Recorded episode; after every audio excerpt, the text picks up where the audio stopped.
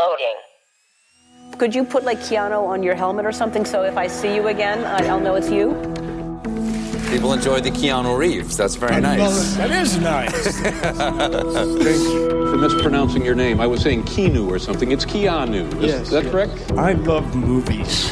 I love watching them, and I love making them. Oh my gosh. I mean, I got high. Gosh, I, I think uh, what they're about. Are we in the Matrix? Keanu Reloaded. Ja, wir sind noch nicht in der Matrix, aber fast. Wir sind heute bei Keanu Reloaded und reden über einen der Filme, der mir am allermeisten bedeutet auf der ganzen Welt. Aber ihr könnt ruhig sagen, was ihr wollt über diesen Film. Wir reden über Johnny Mnemonic. Yay! Juhu. ja, bei mir ist natürlich wieder Julius. Hallo. Hallo. Und unsere heutige Gästin, Lara. Hi, Lara. Hallo, danke, dass ich da sein darf. Schön, dass du da bist. Magst du mal erzählen, von wo man dich kennt in diesem Internet? Ach ja, also vor allem wahrscheinlich von dem Polycast auf Polygamia. Das ist so ein, ja, Popkultur-Magazin, das ich zusammen mit meinem Kollegen Andreas mache.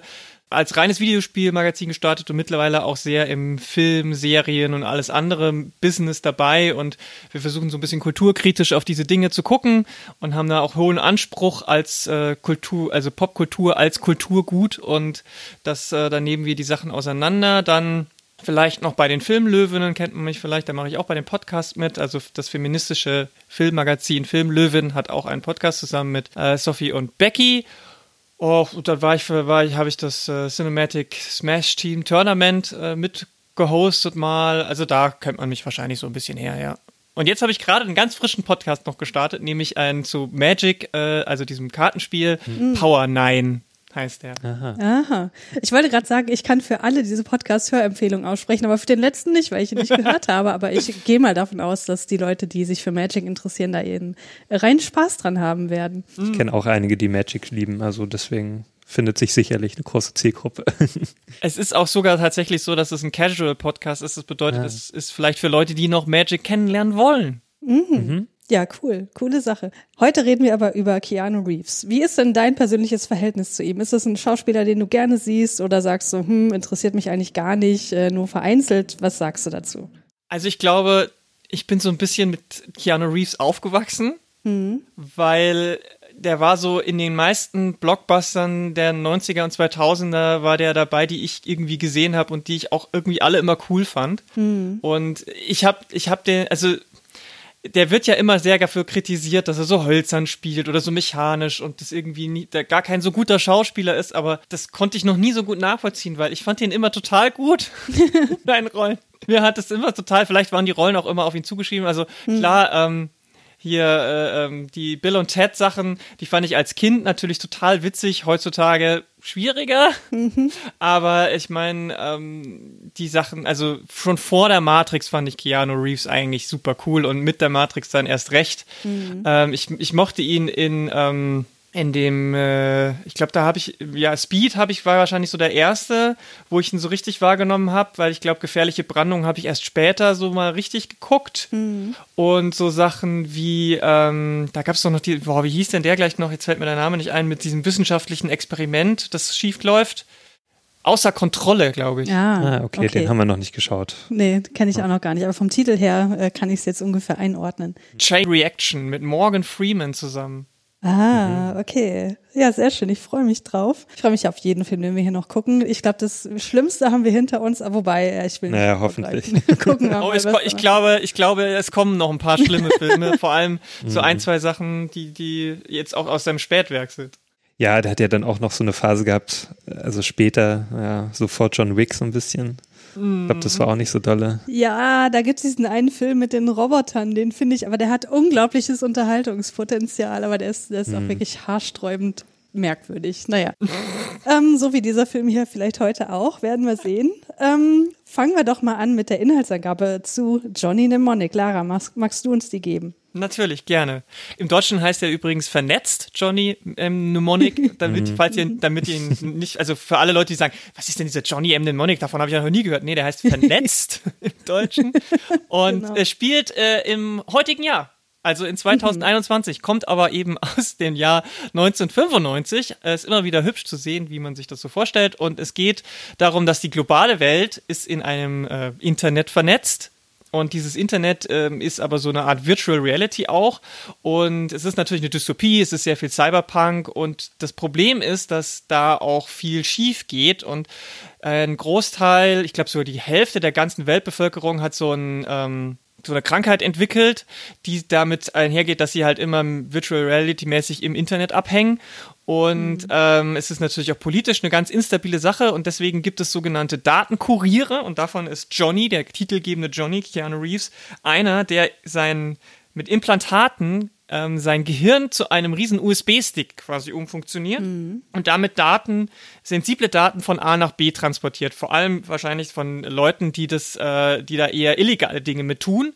Und er möchte eigentlich aussteigen und soll noch wie immer den einen letzten großen Auftrag durchführen. Und der geht natürlich furchtbar schief, denn er kommt in, äh, in die Bredouille durch ähm, die, ja, weil die Yakuza damit zusammenhängen. Er soll aus äh, Beijing was nach New York liefern, zur freien Stadt New York. es ist nicht New York, es ist Newark. Und ähm, das Lustige ist halt, das geht alles furchtbar schief. Ähm, er überlädt seine, seine Speicherkapazität und hat nur noch eine begrenzte Zeit, äh, bevor sein Gehirn hops geht und jetzt stirbt. Und natürlich sind diese Yakuza hinter ihm her und ähm, es gibt noch ganz viele andere Leute, die halt irgendwie damit involviert sind. Ein Auftragskiller, äh, der sehr absurd ist, auf den kommen wir gleich noch. Und er versucht einfach dann irgendwie diese Daten rauszubekommen, beziehungsweise herauszufinden, wa warum diese Daten so wichtig und sensibel sind. Und natürlich hängt da ein großer Konzern mit dran und das äh, am Ende geht es dann doch wieder um die halbe Welt oder die ganze, äh, die gerettet werden muss. Und äh, ja, das, äh, das wäre so die Inhaltsangabe, wenn ich, wenn ich jetzt das Ende noch nicht vorhersagen soll. Ich kann aber natürlich auch das Ende noch sagen. Ach nö, das besprechen wir dann noch. Ja, ja genau. Ja, vielen Dank, bis dann. Ja, vielen Dank. Also man merkt schon, es ist sehr, sehr plot-driven, es ist mhm. sehr cyberpunky ja. und äh, deswegen finde ich, ist es der perfekte Feel-Good-Film. Aber da, da kommen wir nachher drauf zu sprechen, wie ihr das so seht. Aber erstmal hat Julius ein paar Filmfakten. Genau. Ja, wie Lara schon gesagt hat, also der heißt hier im Deutschen Vernetzt äh, Johnny Mnemonic, ist ein Film aus dem Jahr 1995 und der Film hatte seine Premiere am 17.05.1995 in den USA und kam dann auch am 26.05.1995 in die US-amerikanischen Kinos. Hierzulande hatte er seinen Kinostart am 12.10.1995 und es handelt sich dabei um einen US-amerikanischen Actionfilm, ja, mit Science-Fiction-Thematik im Bereich des Cyberpunk. So kann man den wohl einordnen. Als Regisseur haben wir hier Robert Longo. Es ist ein, also er ist eigentlich nicht wirklich hauptberuflich ein Regisseur, sondern eher US-amerikanischer Künstler. Der ist äh, 1953 in Brooklyn, New York geboren. Und äh, Longo ist eigentlich eher in den Bereichen der bildenden Kunst, also wie Malerei, Druck oder Mixed Media tätig aber auch dann später äh, in dem Bereich Film, hat aber auch eher mit äh, Musikvideos angefangen, was man auch anhand dieser äh, Internet Bebilderung dann auch äh, gut nachvollziehen kann. Also er hat zum Beispiel Videos gemacht für REM oder New Order. Mhm. Und also der hat bisher nur zwei wirklich ja, so Spielfilme gedreht. Ähm, er hat nämlich noch 1988 einen Film gedreht äh, namens Arena Brains. Ist das wirklich ein Spielfilm? Weil ich habe ja schon mal einen Podcast in diesem Film aufgenommen und da hatten wir mhm. eigentlich gesagt, dass Johnny Mnemonic der einzige Spielfilm ist, den er jemals gemacht hat. Ja, zumindest habe ich jetzt, äh, kann auch sein, dass es ein Kurzfilm ist. Ich glaube, es ist ein Kurzfilm, ja. Mhm. ja. Ich habe nämlich tatsächlich äh, vor dieser anderen Aufnahme den Film geguckt mit Kommentar des Regisseurs, mhm. Audiokommentar. Mhm. Das mache ich ja fast nie, aber bei diesem oh, oh. Film wollte ich jede Information aufsaugen und da hat er, glaube ich, auch gesagt, dass es ein mhm. einziges Experiment in Sachen äh, Spielfilm, Langfilm war und ähm, das auch seine Gründe hatte, warum es dabei blieb. Und bist du traurig darüber, über den Umstand? Nein. Aber es ist doch einer deiner Lieblingsfilme. Er ja, hätte noch einen viel besseren machen können. Ja, vielleicht. das Problem ist, glaube ich, dass er von, von Hollywood sehr enttäuscht war und die hm. ihm extrem viel reingeredet haben, was hm. seine Vision anging und er deswegen das überhaupt nicht umsetzen konnte, wie er das wollte. Und ja, okay, vielleicht das ist ja oftmals der Fall. Ist er dann in der Kunst auch einfach glücklicher geworden. Ja, kann ich verstehen. Genau, also nochmal kurz zu Robert Longo. Ähm, er lebt aktuell und arbeitet auch in New York und ist mit einer deutschen Schauspielerin verheiratet, nämlich der Barbara Sukova. Die ja hier mitspielt. Die spielt sogar mit, genau. Die spielt nämlich die Anna Kalman. Und ähm, die hat aber auch in deutschen Filmen mitgespielt, wie zum Beispiel Lola von Rainer Werner Fassbinder oder Rosa Luxemburg von Margarete von Trotter. Also hat hier schon einiges gemacht. Genau. Dann kommen wir hier jetzt noch zum Drehbuchautoren und ähm, da haben wir einen ziemlich bekannten, also der hat nämlich auch die Vorlage dazu geschrieben, nämlich William Ford Gibson. Er ist ein US-amerikanischer Science-Fiction-Autor und auch Drehbuchautor. Ähm, er hat Drehbücher geschrieben unter anderem zu Alien 3, also da hat er mitgewirkt. Das ist ja auch diese, es war ja diese Mhm. Entwicklungshölle Alien 3. Da hat er wohl auch mal äh, äh, was dazu beigetragen. Und er hat zusammen mit Tom Maddox äh, zwei Episoden zu der Serie Akt X geschrieben. Aber ansonsten hat er, war er als ähm, Autor ähm, tätig. Ähm, er hat nämlich die äh, Neuromancer-Trilogie geschaffen. Also das ist wohl die bekannteste, also sein bekanntestes Werk. Und dazu gehört auch, also Johnny Mnemonic. Das ist so eine Kurzgeschichte in diesem Universum. Hat aber auch noch andere Trilogien geschaffen, wie die Idoru-Trilogie oder die Big End-Trilogie. Habt ihr mal was gelesen von William Gibson? Hm, leider nicht, nein. Ja, diese, ganz, diese ganzen Mancer-Geschichten habe ich mal reingeguckt. Ähm, ich nicht alle, aber ähm, tatsächlich habe ich Dinge gelesen, die nicht Johnny M. Äh, M. Mnemonic waren, sondern äh, andere Geschichten. Aber das war, da war ich, boah, weiß ich nicht, 14, 15 oder so, als ich das gelesen habe. Also es ist schon eine ganze Weile her. Ich weiß fast nichts mehr. Also ich habe von ihm auch fast nichts gelesen, äh, tatsächlich nur die Kurzgeschichte zu Johnny Mnemonic und die fand ich sehr enttäuschend. Ich mochte seinen Schreibstil überhaupt nicht und ich weiß, dass es riesen William Gibson-Fans gibt, die gerade den Schreibstil total abfeiern, aber ich fand das irgendwie, also wahrscheinlich passt es auch irgendwie so zum, zum Cyberpunk-Genre, weil es war irgendwie alles sehr kühl und sehr hart und sehr maskulin äh, und da bin ich einfach überhaupt nicht reingekommen. Aber ich habe immer noch den Neuromancer-Trilogie hier stehen, weil ich glaube, man kann sich in den Augen mancher Leute nur Sci-Fi-Fan nennen, wenn man das mal gelesen hat. Oder zumindest besitzt. Ja, ich weiß nicht. ja, also das finde ich natürlich übertrieben, aber es gehört, es gehört halt zu einem, für viele zu so einer Art Kanon, so wie Ja. Lem Asimov und Philip K. Dick und, und Ursula K. Le Guin zum Kanon gehören, so gehören die Neuromancer-Bücher halt auch irgendwo dazu. Aber ich sag immer, pff, also du kannst dich trotzdem Science-Fiction-Fan nennen, weil es gibt ja, es ist ja seitdem, sind ja auch Bücher geschrieben worden. Stimmt, ja. Science Fiction hat ja da nicht aufgehört. Und wenn du jetzt sagst, du hast nur die letzten 15 Jahre jeden, jedes Jahr 500 Bücher gelesen, dann bist du ja trotzdem Science Fiction Fan. Also Da hast du völlig recht. okay, dann nenne ich mich weiterhin so. Ja, das darfst du. Ja, kommen wir noch mal zu der Musik. Ähm, dazu, äh, dafür war Brad Fiedel zuständig, ein US-amerikanischer Filmkomponist. Und da dachte ich mir, ja, okay, das hat gut gepasst. Also er hat nämlich äh, schon Musik gemacht zu Filmen wie zum Beispiel Terminator 1 und 2, Plusty oder True Lies, also alles so auch die so den Science Fiction zuzuordnen sind oder auch so Actionfilme. Also das passt schon sehr und äh, also auch als ich so auf den Soundtrack geachtet habe, das war auch schon sehr so ja Synthesizer-mäßig, so, was eigentlich ziemlich zu dem Film passt und zu der ganzen Szenerie. Ja, was total geil ist, hallo. Das müssen wir mal hervorheben. Ja, auf jeden Fall. Ja, kommen wir noch abschließend zu der Kamera. Da war ein französischer Kameramann zuständig, François Protin. Ähm, da habe ich geschaut, was der so gemacht hat, aber ich muss sagen, also die kannte ich alle nicht. Also er hat zum Beispiel eine Kamera geführt bei einem Film namens Cap Lunac und auch viele französische Kurzfilme, dann noch einige amerikanische TV-Filme, aber diese waren mir alle kein Begriff. Also deswegen da jetzt was rauszusuchen, naja, ist jetzt irgendwie sinnlos. Komme ich zu den HauptdarstellerInnen, oder ja, hier ist eigentlich auch nur ein Hauptdarsteller so richtig dabei, nämlich Keanu Reeves. Der spielt nämlich den Johnny, den Titelgebenden. Überraschung. ja, genau, die, der Name. Filme aus der genau. Reihe, wo er ein, eine Person namens John oder äh, eine Variation dieses Richtig. Namens. Der ist bestimmt auch schon immer gelangweilt, so hier, äh, Keanu, hier hast du ein Drehbuch, der heißt übrigens Johnny. Yay. der braucht sich immer nie äh, umzugewöhnen an den an Vielleicht den ist es auch andersrum und äh, die geben ihm immer Drehbücher mit anderen Namen und er sagt, können wir ihn nicht Johnny nennen? So, kommen wir dann noch zu den äh, NebendarstellerInnen. Da haben wir zum einen die äh, Dina Meyer. Sie spielt die Jane. Sie ist eine US-amerikanische Schauspielerin und sie hatte ihre erste größere Rolle in der Serie Beverly Hills 90210 als Lucinda Nicholson. Hat die mal jemand geschaut? Ich kenne die nämlich nicht, die Serie, und kenne die Charaktere noch nicht. Ich glaube, ich habe als Kind auf RTL oder so habe ich da mal eine Folge äh, angeschaut, mhm. aber ich fand das, also ich war dann halt, war einfach viel zu jung. Die waren ja schon, weiß ich nicht, wie alt sind die da? 17, 18 mindestens mhm. oder Anfang 20 und ich habe das geguckt, da war ich vielleicht 12. Also das hat mich einfach nicht interessiert. Mhm. Deswegen, also daher kenne ich sie nicht. Ich kenne sie eher aus dem dieser, diesem anderen Film.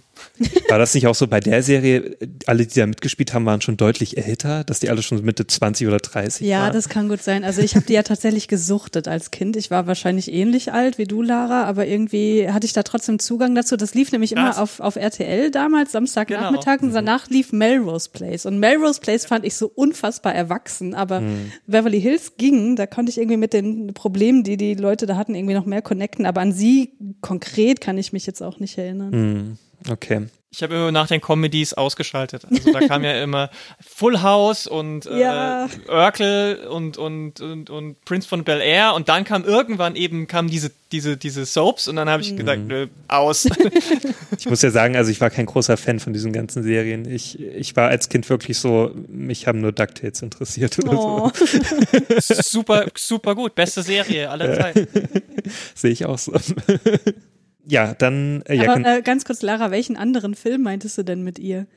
Die hat doch bei Starship Troopers mitgespielt. Genau, das, da wollte so. ich nämlich auch noch zu kommen. Also sie hatte dann auch so Rollen in, in solchen Filmen, also auch größtenteils in so Science-Fiction-Filmen. Aber sie hatte halt ihren großen Durchbruch eigentlich so mit Johnny Mnemonic. Hm. Ne? Also Genau, und sie hatte noch hier Rollen gehabt wie in Star Trek Nemesis zum Beispiel. Und sie hat sogar in der Saw-Reihe mitgespielt. Da hat sie so eine, ja, Polizistin gespielt, so eine Ermittlerin. Okay muss ich auch erstmal schauen, wer das überhaupt nochmal war mhm. in dem Film.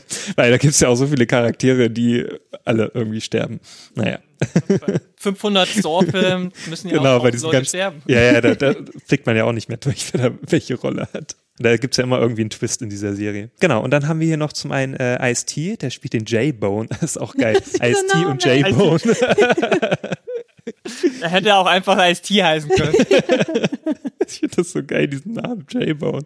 Naja, er ist ein US-amerikanischer Rapper und Schauspieler und er hat sogar erst mit dem Schauspielen an, äh, also begonnen. Der hat nämlich so ein paar Statistenrollen gehabt in diversen Filmen in den 80ern. Und er hat dann so eine Rolle übernommen in den Breakin-Filmen. Also da gab es so zwei Breakin-Filme. Und da hat er nämlich die Rolle gehabt eines MCs. Und das hat ihm so gut gefallen, da dachte er sich dann, ja, ich will jetzt Rapper werden. Ne? Ach so. Okay. Und genau, und dann hat er auch eine Band gegründet, nämlich äh, namens Body Count.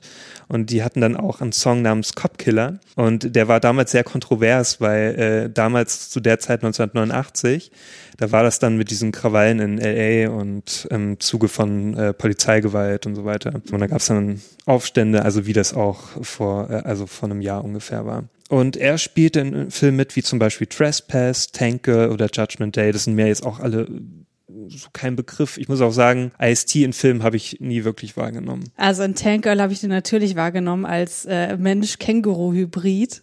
Also das ist ja wohl legendär. Ja, ich ja. kenne den Film nicht, ich habe den leider nicht gesehen. Aber das macht Ich habe erst gedacht, neugierig. er spielt die Rolle gleich, er spielt die Rolle nochmal. ja, so ungefähr. Okay. Weil so ganz, ganz an, also muss, also ja, ich will nicht vorgreifen, aber es, hm. es ist schon sehr ähnlich von der, von der, außer dass er kein Känguru-Hybrid ist, aber hm. sonst.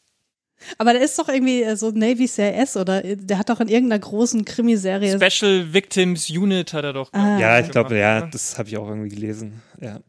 Das ist eigentlich schon fast ein bisschen ironisch, dass er jetzt seit, weiß ich nicht, zehn Jahren fast äh, einen Cop spielt, hm. obwohl er vorher halt obwohl so er ja, war. Ja, Cop-Killer. Ne, also er hat ja, also ja, äh, also Bodycount war ja, glaube ich, seine zweite Band, diese Crossover-Sache und vorher war der ja, war ja, glaube ich, äh, ja auch, hat er nicht, war der nicht Teil von Public Enemy? Ist auch egal, er kommt auch aus der Zeit, wo die hm. alle sehr anti-Cop waren. Ja. Und jetzt ist er, spielt er seit so vielen Jahren einen Cop, das ist schon irgendwie ein bisschen ironisch. Hm. Jetzt ist er zahm geworden, ja, ja. So werden sie alle, genauso wie Sido hierzulande, ne? Pass auf, in, zwei, in, in fünf Jahren spielt er beim Tatort auch einen Cop oder so. Ja, das kann ich mir auch vorstellen, ja. Tatort Berlin-Rolle. Äh, ja, kommen wir aber zur nächsten Rolle äh, oder zum nächsten äh, Darsteller. Da haben wir nämlich hier den Takeshi Kitano. Und das ist so krass. Also was, was ist eigentlich für ein Cast ist, wie durchgemischt das ist. Das, das, ist, das ist so geil an diesem Film, ey. Also Takeshi Echt, Kitano spielt damit, ne? Er spielt einen, mhm. einen Typ namens Takahashi und Takeshi Kitano ist auch so ein Tausendsasser, der, der macht irgendwie alles. Ne, der ist Er ist japanischer. eine Legende. Ja, der ist auch eine japanische Legende. Also in Japan ist der wirklich jedem bekannt. Der ist halt auch ein Regisseur, Schauspieler, TV- und Radiomoderator. Der schreibt sogar Gedichte, der macht irgendwie alles eigentlich. Ja, ne? und heutzutage malt er Bilder. Der malt Bilder, genau. Der ist ja jetzt sogar Künstler. Naja, und er hat halt das Takeshis Castle ins Leben. Genau, das war, ja, Lara, du nimmst mir alles vorweg. tut mir leid, es tut mir leid, es tut mir leid. Ich sag schon nicht. genau, der ist ja, also hierzulande ist er natürlich durch äh, Takeshis Castle berühmt geworden. Also als Kind kannte ich, also da habe ich die geliebt, die Serie. Ich das war auch. das Ding auf, auf DSF lief das ja immer. Mhm. Das hat, äh, ich fand das so schade, dass das dann irgendwann nicht mehr lief. Ähm, und der ist halt auch in Japan sehr bekannt als Comedian und, und der hat ja auch so einen Wechsel mal durchgemacht. Der war ja erstmal als Comedian bekannt, dann äh, hat er sich als Regisseur versucht und da hat er auf einmal so total brutale Filme gemacht und hat dann auch äh, als Schauspieler in seinen eigenen Filmen mitgespielt und hat da auch so meist irgendwelche äh, Mafia-Bosse gespielt oder irgendwelche brutalen Typen. Und ja, der hat dann so bekannte Filme gemacht wie Hanabi. Ähm, da hat er, hat er sogar die Goldene Palme bekommen, ne? In, in Cannes. Mhm. Und dann zum Beispiel Battle Royale, da hat er diesen Lehrer gespielt, der auch ziemlich brutal ist zu den Schülern. Oder zuletzt hat er da auch eine Rolle gehabt in Ghost in the Shell. Also auch in amerikanischen Produktionen. Ja. Und dann haben wir noch einen, seine Rolle finde ich so mit am besten, Dolph Lundgren, ne? ist ein schwedischer Schauspieler und auch Regisseur, der hat auch selber mal Filme gedreht. Und er spielt nämlich diesen Straßenprediger oder halt, ja, den Evil Jesus. Evil Jesus. und er hat mit die geilste Rolle in diesem Ja. Film. Ähm, ja, man kennt ihn, also die meisten kennen ihn wohl aus Rocky 4, als er diesen Russen gespielt hat. Mhm. Ne? Ja, ist er nochmal Trago, nee, Tra Ivan Drago Drago. Ivan. Trago. Ja. Der hat auch in diesem letzten äh, Rocky-Film ja mitgespielt. Ne? Ja, die Ja, haben doch dann immer alle Söhne. Ja, ja, Das wo macht er die diesen Söhne. Sohn da hatte. Oh, das war auch so schlimm. ja, und da hat er so in, in Filmen mitgespielt. Also der hat auch in den 90ern in sehr vielen Actionfilmen mitgespielt, wie Mhm. Universal Soldier zum Beispiel. Oder auch jetzt zuletzt hier in The Expendables in dieser Reihe. Auch zusammen mit, äh, hier, wie heißt er? Mit Sylvester Stallone. Mhm. Ja. Und dann haben wir noch einen Deutschen dabei, ne? Unseren altbekannten Muss ja. Udo Kier natürlich. Das Der dritte Mal schon. ja, genau. Der spielt den Rolfie. Und ja, da haben wir ja auch schon Filme besprochen, ähm, also zusammen mit Keanu Reeves, zum Beispiel My Private Idaho hat er mitgespielt und in sehr vielen Lars von Trier Film, äh, Filmen kennt man ihn und zuletzt in zum Beispiel so Trash-Filmen wie Iron Sky ähm, hat er mitgespielt, hat er so einen Nazi gespielt. Und Es, es ist krass, es ist krass, es ist so ein, so ein, so ein bisschen sowas komische, es ist so halb ikonische äh, äh, Cast Best-of aus den 90ern. Genau. Weil, also Dolph Lundgrens äh, Hauptkarriere war da auch schon fast vorbei. Ne? Der ist ja auch eher aus den 80ern gewesen. Ice-T kannte, kannte man eigentlich immer nur als Musiker und seine Filmsachen waren jetzt, ja, bis dahin eher, also ich meine, Tank Girl war halt auch schon ziemlicher, also vom Produktionsniveau jetzt eher was Indie, Trash, irgendwie Genre-Ding. Also der hat jetzt auch nie in diesen diesen Hochglanzfilmen mitgespielt und Takeshi Kitano ist halt so eine Legende, ey. Ich habe dessen Filme halt im Studium halt so oft gesehen, weil die wirklich, die waren halt auch mal ein bisschen was anderes. Henry Rollins der spielt mit. Henry Rollins, der Black Flag Sänger, als, als, als Spider und dann noch Udo Kier. Also jedes Mal, wenn da jemand, nimmt, da ist dann auch noch Don Landgren ins, also ich bin, als ich ausgeflippt, als ich den jetzt nochmal gesehen habe, weil ich das alles gar nicht mehr wusste. Ich wusste nur, da gibt's irgendwie so einen Killer mit so einer Elektropeitsche. Mehr wusste ich nicht mehr. der Elektropeitsche, ja. Ach ja. Genau, aber kommen wir nochmal, ähm, bevor wir das abschließen, nochmal kurz zu so ein paar Trivia-Fakten. Also wie wir ja schon erwähnt haben, also das hat ja, basiert ja auf eine Kurzgeschichte ne, von William Gibson, die ja in den äh, Neuromancer-Universum spielt und diese Kurzgeschichte heißt auch Johnny Mnemonic oder halt auch im Deutschen heißt es der mnemonische Johnny. Ne? Das ist Ein Schrott. Hätten sie mal so lassen sollen. Genau, und diese und andere Kurzgeschichten, die wurden gesammelt unter dem Titel äh, Burning Chrome und hierzulande wurde die 1988 äh, veröffentlicht unter dem Titel Cyberspace. Ähm, hast du da diese Kurzgeschichtensammlung gelesen? Nee, Tiana, nee, nur oder? die eine Geschichte. Okay, nur die eine. Mhm. Genau, und für den Film wurden jedoch nur Figuren und Schauplätze aus der Vorlage verwendet. Also die Geschichte und diese ganzen Motive der Handelnden, es wurde vollständig abgeändert. Und das hat halt auch zu großer Enttäuschung geführt, also auch in der, in der Fachpresse und so weiter. Weil halt viele gehofft haben, dass jetzt endlich mal eine Geschichte äh, verfilmt wird von William Gibson, weil es gibt auch bisher nur eine andere, einen, einen anderen Film, der auf einer Geschichte basiert von William Gibson und ansonsten wurde das noch gar nicht verfilmt, irgendwie mhm. sein Stoff. Ja, und das ist halt auch für viele unzufrieden gewesen, dieser Film. Was natürlich, also für dich, Christian, ist ja komplett das Gegenteil. Ne? Also du magst ja die Geschichten nicht und den Film eher. Aber für die meisten ähm, Buchfans und äh, Autorenfans war es halt irgendwie nichts damals. Ne? Vielleicht mhm. hat sich das ja auch geändert jetzt so. Ich weiß auch gar nicht, wie der jetzt so wirkt. Ähm. Also ich habe ja äh, vor der Aufnahme noch mal so ein bisschen geguckt, was an mhm. Artikeln zu diesem Film existiert ja. im Internet. Und ich habe das Gefühl, dass ähm, ja so, wie sagt man, also so, so Medien, die sich mit Internetkultur, Netzkultur und so weiter beschäftigen, die diesen Film heutzutage nochmal gucken aus mit der heutigen Brille, dass die den total abfeiern. Also ich mhm. habe einen Artikel auf Wired gelesen, den fand ich großartig, den musste ich gleich twittern. Mhm. Äh, und im Guardian wurde der auch ziemlich mhm. positiv besprochen. Also ich genau. habe das Gefühl, dass, dass man den wiederentdeckt. Hat sich dann doch so zu einem verstehen. Kultfilm entwickelt, ne? Kann man so sagen. Ja, jetzt nicht so ein Kultfilm im, im, Sinne, wie Matrix ein Kultfilm ist, aber schon so unter Insidern eher. Ja, aber es ist ja oftmals so, ne? Der war ja auch nicht erfolgreich, das kann ich auch schon sagen. Aber es ist ja oftmals so. Also zum Beispiel hier Big Lebowski oder so, ne? Ist auch so ein typisches Beispiel, der, als er rauskam, sehr unerfolgreich war mhm. und auch viele nicht wussten, was sie damit anfangen sollen. Ne? Weil es geht ja auch nur um Teppich. ähm, und, und, jetzt wird er ja so abgefeiert, der Film, ne? Das ist ja oftmals so der Fall, ne? Und das ist auch ein gutes Beispiel, finde ich, hier, Johnny Mnemonic der hat ja auch, also der hat 26 Millionen Dollar gekostet, was ich eigentlich relativ viel finde für die damalige Zeit und hm ich sag mal so, so wie der aussieht.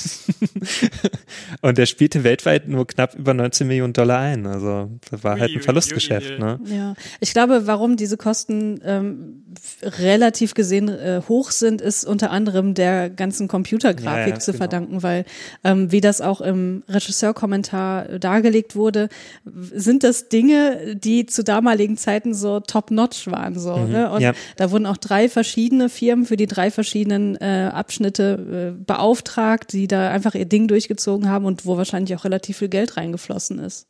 Ja, die haben sich da auf jeden Fall ausgetobt, ne? Das ja. kann man sagen. auf jeden Fall. das ist echt so geil. Ja. Genau, also ich habe ja auch nochmal gesagt hier, ähm, ne, die Übersetzung der mnemonische John, äh, Johnny, ne, so heißt es ja im Deutschen. Um nochmal kurz auf diesen Ausdruck einzugehen, mnemonisch, ähm, für alle, die es nicht wissen, das kommt aus dem Griechischen und kann mit ein gutes Gedächtnis habend übersetzt werden. Also zum Beispiel werden Anweisungen eines Computerprozessors als mnemonische Codes bezeichnet, weil sie sich leichter einprägen lassen als Maschinenbefehle. Also deswegen heißt es so. Diese Kurzgeschichte und natürlich auch dann der Film. Das ist ja interessant, weil eigentlich hat er ja gar kein besonders gutes Gedächtnis von Natur Nö, aus, sondern es ist ja äh, ein, ein ja. es ist ja ein Cyborg und es ist ja der maschinelle Teil seines Gehirns, der hier ja. fungiert. Genau, und der Film hat sogar einen Award gewonnen. Ne? Aber nämlich, nicht die goldene Himbeere, oder? Nein, nein. Also 1996 hat er den Genie Award gewonnen. Das ist nämlich der das kanadische Äquivalent zu dem äh, Oscar. Wow. Okay. das war so okay nicht schlecht. Also der war insgesamt für drei, äh, also für drei Genie Awards nominiert und hat dann halt einen gewonnen. Mhm. Äh, ja, und Keanu Reeves war für die Goldene Himbeere nominiert 1996. Oh. oh. Naja, aber man muss sagen, ja, okay. Nein, man muss eben sagen, diese Rolle, so wie er sie spielt, erfordert das, dass er hölzern ist. So, Punkt. ja, schon, aber man muss, also ich wusste manchmal echt nicht, ob ich das jetzt gut finden soll, so gerade seine Darbietung weil das war manchmal so unfreiwillig komisch. Ja, aber das ist ja der ganze Film. Ja, na klar. Und deswegen, ich wusste manchmal gar nicht so, soll ich das jetzt schlecht finden? Soll ich das gerade gut finden? Soll ich diese Dialoge überhaupt richtig, also soll ich die schlecht finden oder gut? Ich, manchmal wusste ich gar nicht so richtig, woran ich da bin. Aber ich will das jetzt natürlich nicht madig reden, ne? Ähm, sonst kriege ich hier noch Ärger. nein, nein. Und äh, interessant fand ich noch, also der, der Film wurde dann abgestuft, ne? Der wurde nämlich ursprünglich, ab, war der ab 18 Jahren hier freigegeben in Deutschland. Mhm. Und der wurde dann nochmal ab, abgestuft nach einer erneuten Überprüfung. Das ist ja manchmal so hier in Deutschland, zum Beispiel Tanz der Teufel, der war ja auch mal indiziert und wurde dann abgestuft auf 16. Mhm. Ne, und hier war es so ähnlich, also der war ab 18 freigegeben, wurde dann im August 2017 nochmal überprüft und wurde jetzt auf 16 Jahre herabgesetzt. Mhm. Das war's an Trivia-Fakten? Ja, ja, dann frage ich euch doch erstmal ganz offen und Lara, natürlich interessiert mich deine Meinung jetzt ganz besonders. Wie fandest du den Film denn? Also, ich habe den ja jetzt nochmal extra geguckt dafür und ich habe leider nur die deutsche Synchrofassung gucken können. Mhm. und ich fand ihn trotzdem eine großartige Unterhaltung. Ja. Also ich meine, der ist, es ist, der hat, der hat natürlich viele, viele, viele Schwächen, Mhm. ähm, aber ich finde, es ist, also allein, allein das, was, was da alles an Dingen abgefeuert wird und wie viel da auch schon, also einerseits, wie 95 der Film schon irgendwie vorhersagt, was heutzutage alles, äh, wie das so funktioniert oder nicht funktioniert. Auf der anderen Seite aber, dass immer noch Faxen gibt, was ja, was ja auch Teil der Wahrheit ist, weil es gibt immer noch das Fax, aber ähm, was halt, äh, es ist halt, ich finde ihn super spannend, wenn man halt mal guckt, wie haben sie sich 95, 2021 vorgestellt. Und ich finde, ich fand zum Beispiel überraschend, wie stark die äh, weibliche Nebendarstellerin doch auch Teil der ganzen Geschichte ist. Ich hatte das gar nicht mehr so im Kopf. Ich dachte, die wäre viel stärker irgendwie so, ähm, ja, dass er sie halt retten muss oder so, aber die, die hilft ihm ja mehr als einmal richtig dolle. Ja. Also ohne sie wäre, würde das auch nicht funktionieren. Und das hat mir sehr gut gefallen. Ähm, ich fand es auch interessant. Es gibt, weil, weil, weil immer alle sagen, er ist so hölzern und so, aber es gibt ja eine Stelle äh, relativ am Ende, wo er so einen richtigen Nervenzusammenbruch bekommt. Was einfach die beste Szene in diesem ganzen Kann ich schon Film gleich ist. vorwegnehmen, ja, die, die, meine Lieblingsszene. Ja. Und das finde ich gar nicht hölzern. Also Mhm. das finde ich, das ist sehr raue Emotionalität. Wahrscheinlich hat er da gar nicht so viel gespielt. aber, aber das, also ja, also er hat, das ist einfach schon, ja, und für mich ist der Film halt so in diesem ganzen Dunstkreis von Strange Days, ähm, äh, der, der Rasenmähermann und, und natürlich ist es eine Proto-Matrix auch, aber ähm, Dark City ist zum Beispiel auch so ein Film. Das sind, das sind diese düsteren, ja, irgendwie technischen Filme, Zukunftsfilme, Science-Fiction-Filme der 90er, wo, wo alles noch irgendwie so noch nicht so clean aussah, wo alles noch sehr rough und, und gelenkig und es war alles noch sehr rau und äh, du hast diese ganzen Körpermodifikationen, die halt auch alle wirklich sehr klobig aussehen und so. Das, das hat irg- das hat irgendwie, ich bin damit halt natürlich auch groß geworden, so, weil ich die Filme natürlich alle gesehen habe in meiner Kindheit und Jugend viel früher, als ich sie wahrscheinlich hätte sehen dürfen. Und deswegen ist das so eine Ästhetik, die bei mir halt auch immer irgendwie zieht. Gleichzeitig fällt mir, ist mir natürlich aufgefallen, ah ja, ja, ja, also so richtig gut ist das alles nicht. Ja. Also vor allem, was halt heute total auffällt, finde ich, ähm, sind die ganz, ganz schlechten Kampfsequenzen. Also n- die Ballereien gehen ja gerade noch, aber wenn die irgendwelche Handkantenschläge austeilen, das ist schlecht gefilmt, das ist schlecht choreografiert, das sieht total abgehackt und langsam aus. Also das, das macht halt heute jeder, jeder Indie-Film irgendwie besser, weil die, weil, weil das, da wird, das ist eine ganz andere Ästhetik mittlerweile. Und da kann man halt echt nochmal die, die, die 90er von den, ich sag mal, mindestens ab 2010 aufwärts vollkommen unterscheiden. Das ist einfach, allein solche Sachen finden, machen den Film sehr interessant. Und ich finde die Geschichte halt schon auch ähm, irgendwie hat, hat einen Reiz. Ich muss sagen, also der hat mich auch ab und zu so von seiner Dreckigkeit eher an die 80er erinnert. Also der hätte auch aus den 80ern kommen können. Na, natürlich die Computereffekte dann nicht. Also das, das wirkt wieder voll 90er. Aber so von diesem ganzen Stil her hat mich das manchmal so an Terminator 1 erinnert oder so. Ne? Der ist ja auch sehr dreckig und, Ja. ne? Ja, und brutal. und brutal, ich glaube, genau. Ich glaube, ich weiß gar nicht, äh, ob der, ob ich den, es gibt bestimmt irgendwie auch eine ungeschnittenere Fassung. Ich habe auch gelesen, es gibt eine japanische Fassung, die nochmal ein bisschen anders ist. Mhm, ja. Ähm, und für, da wurde bestimmt auch einiges weggeschnitten, was eigentlich gezeigt werden sollte. Aber selbst das, was, was man jetzt noch sieht, finde ich ziemlich brutal. Also äh, Elektropeitschenmensch macht da einige fiese Sachen zum Beispiel. Und die Leute werden auch immer, wenn sie erschossen werden, gleich äh, durchlöchert und es, es spritzt ordentlich Blut. Und es ist halt kein CGI-Blut, was das Ganze noch plastischer macht. Also, ähm, oder wenn, wenn Messer durch Hände gestochen werden und, und so. Also das, das, der ist schon echt brutal. Ja, oder was der Jesus da macht, ne? Dieser Prediger. Ja, ja, ja. Das ist schon ganz schön heftig. mit dem äh, Also Cyborg-Arm, den er an, einfriert. Und Genau, dann, das ja, fand ja, ich das, echt das ist heftig. wirklich, das ist sehr viszeral auch. Ich glaube, das hätte mich als Kind äh, verstört. Absolut, ja. Also ich kann schon verstehen. Was hast du gesagt? Ab 16 ist der. Ja. Ja, Ja, und als nee, Kind das bin ich ja christlich aufgewachsen. Das hätte mich noch mehr verstört, so ein Jesus zu sehen. Ja, auf jeden. Jesus ist da! It's Jesus Time heißt es ja, Original. jetzt Jesus Time ist echt so gut. Ach ja. Ja, das äh, Jesus Time.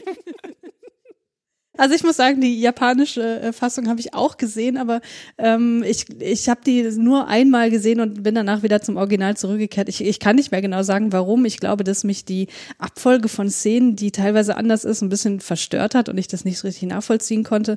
Aber ähm, ich glaube, es geht einem nicht so super viel verloren, wenn man nur die Originalversion geguckt hat. Aber ich werde mir die auf Ist jeden die- Fall nochmal geben. Ist die länger, die Version? Ja, ja, die ist, glaube ich, eine Viertelstunde länger So, oder so. weil ich habe jetzt auch nur die ganz normale geschaut. Ja. Also du hast ja diese Blu-ray mit der japanischen Fassung dazu, genau. Aber da dachte ich mir jetzt, ach komm, das reicht mir das normale. Ja, ja, ja, also fand ich auch. Nee, aber äh, du hast da schon einige interessante Aspekte angesprochen, Lara. Also diese Dreckigkeit, äh, die mag ich ja auch total. Das äh, es hat schon wirklich was Nostalgisches, wobei ich auch nicht so richtig sagen kann, wo das herkommt, dass ich mich in, in dieser Art von filmischer Umgebung so wohl fühle. Ich fand aber auf jeden Fall total interessant, dass sie gesagt haben, dass sie diese Dreckigkeit, ich weiß nicht mehr genau, wo sie es gedreht haben, in irgendeiner, also vielleicht in Vancouver, in irgendeiner Japan, äh, japanischen, sag ich schon, Kanadisch, ja. Kanadischen eine, Stadt. ist ja auch eine kanadische Produktion. Genau, und äh, dass sie da diesen Müll auch mitgebracht haben ans Set, so, weil da einfach nicht so viel Müll rumlag. Geil. Und tatsächlich, äh, da, da ist super viel on Location gedreht worden, aber sieht trotzdem mega artifiziell aus. Und das, finde ich, äh, hat schon wieder so einen eigenen Charme, wie man das hinkriegt, so dass äh, eine re reale Stadt so komisch künstlich aussieht. Na, mich hat es auch sehr erinnert, ich habe ja auch letztens das erste Mal Dings geguckt hier mit Kurt Russell, äh, wie heißt es nochmal? Escape from New York. New York. Genau, Ja, also das ja, New ja. York hat mich voll daran erinnert, auch so dieses Düstere und dieses fast schon anarchohafte, ne, und das fand ich eigentlich auch ziemlich cool. Und das, deswegen hat mich das so an die 80er erinnert, ne, weil Escape from New York ist halt so ein typischer 80er-Jahre-Film, ne, und ja, der sieht halt Ja, fast genauso aus. Die Ästhetik ist, also der ganze Film ist, könnte auch aus den 80ern sein, bis auf die Computereffekte, da gebe ich dir vollkommen recht. Also allein schon mit der Intro-Sequenz. Ja, Also ich weiß nicht, wie viele 90er, Mitte, Mitte 90er, also 95 Filme es äh, gab, wo am Anfang erstmal so eine riesen Wall of Text durchläuft. das ja. ist doch auch, also ich weiß nicht genau, wann das total äh, außer Mode geraten ist, aber ich hatte das Gefühl, dass wir in den 90ern das schon nicht mehr so stark hatten. Gibt eigentlich nur auf Star Wars mit sowas. Ja, also klar, und, und die haben das ja mit diesem äh, Crawling-Text ja zu, zur Marke gemacht, aber Ja. andere Filme, auch andere Science-Fiction-Filme, meine ich, hatten das nicht. Nee. Dass die am Anfang erstmal äh, äh, so eine so eine Erklärungstext für, für die Welt haben, sondern die schmeißen einen dann halt rein und machen Show Don't Tell. Und Das finde ich halt schon auch so schon damals schon etwas anachronistisch alles. Ein bisschen hat's mich auch ganz ehrlich an das äh, Set-Design von den Original Highlander-Filmen okay, kann ich nicht zu sagen. Den kenn kenn ich auch nicht. gibt's auch, ja, da gibt's auch so ein paar Stadtszenen, die halt auch so sind. Oder halt Blade Runner zum Beispiel, Ja. ähm, Ja. Nur, nur nicht so, so ganz so voll und überladen, aber auch da, du hast ja am Anfang diese Pro Protestszene und das ist halt auch sowas. Das sind genau solche, solche Bilder, das passt eigentlich fast eher zu diesen 80ern als zu den 90ern, aber irgendwie ist, wirkt es trotzdem stimmig. Ja.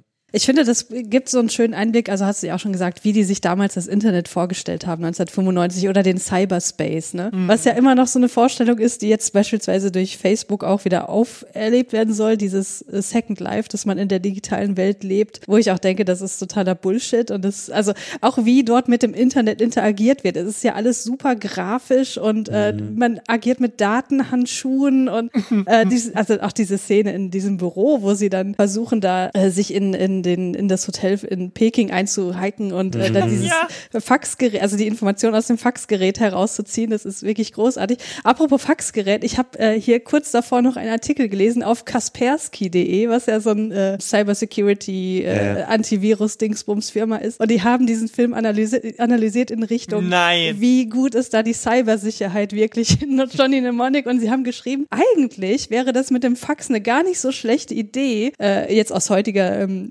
Cybersicherheitssicht. Aber da das Fax in diesem Film auch mit dem Internet verbunden ist, macht das letztlich auch gar keinen Sinn. Also die haben da so ein bisschen das Fax auch äh, gerettet in ihrem Ruf, Ja. fand ich ganz niedlich. Also es ist auch ein, ein äh, Read wert, fand ich. Ja, auch dieser Ja. Code, dieser aus drei Bildern. Ja, ne? das ist, dieses das fand ich auch Passwort total, oder- total äh, innovativ irgendwie. Also, dass man nicht einfach nur sagt, hier ist ein Zahlencode, sondern wir nehmen drei zufällige Bilder, die gerade im Fernsehen liefen und das ist der Code für diese Mhm. Ja, Information. weil das kann man ja nicht leicht reproduzieren. Also man weiß ja nicht, nicht, was für Bilder da gezeigt wurden, genau. Ja. Also Zeilen oder. Buchstaben kannst du Ja. eingeben. Ja, auf jeden Fall, weil es halt auch so random Bilder aus dem Fernsehen das sind. Genau. Also das ist schon echt, äh, das ist besser als jeder Key Generator wahrscheinlich, den es Ja. heute gibt. Ja. Was ich halt auch total witzig finde oder interessant ist, wie, wie, wie Datenmengen damals produziert wurden. Weil Ja. ich glaube, was waren es, 12 und, und äh, Nee, oder nee. 120? Äh, genau. So? Also das ist Der hat irgendwie- 120.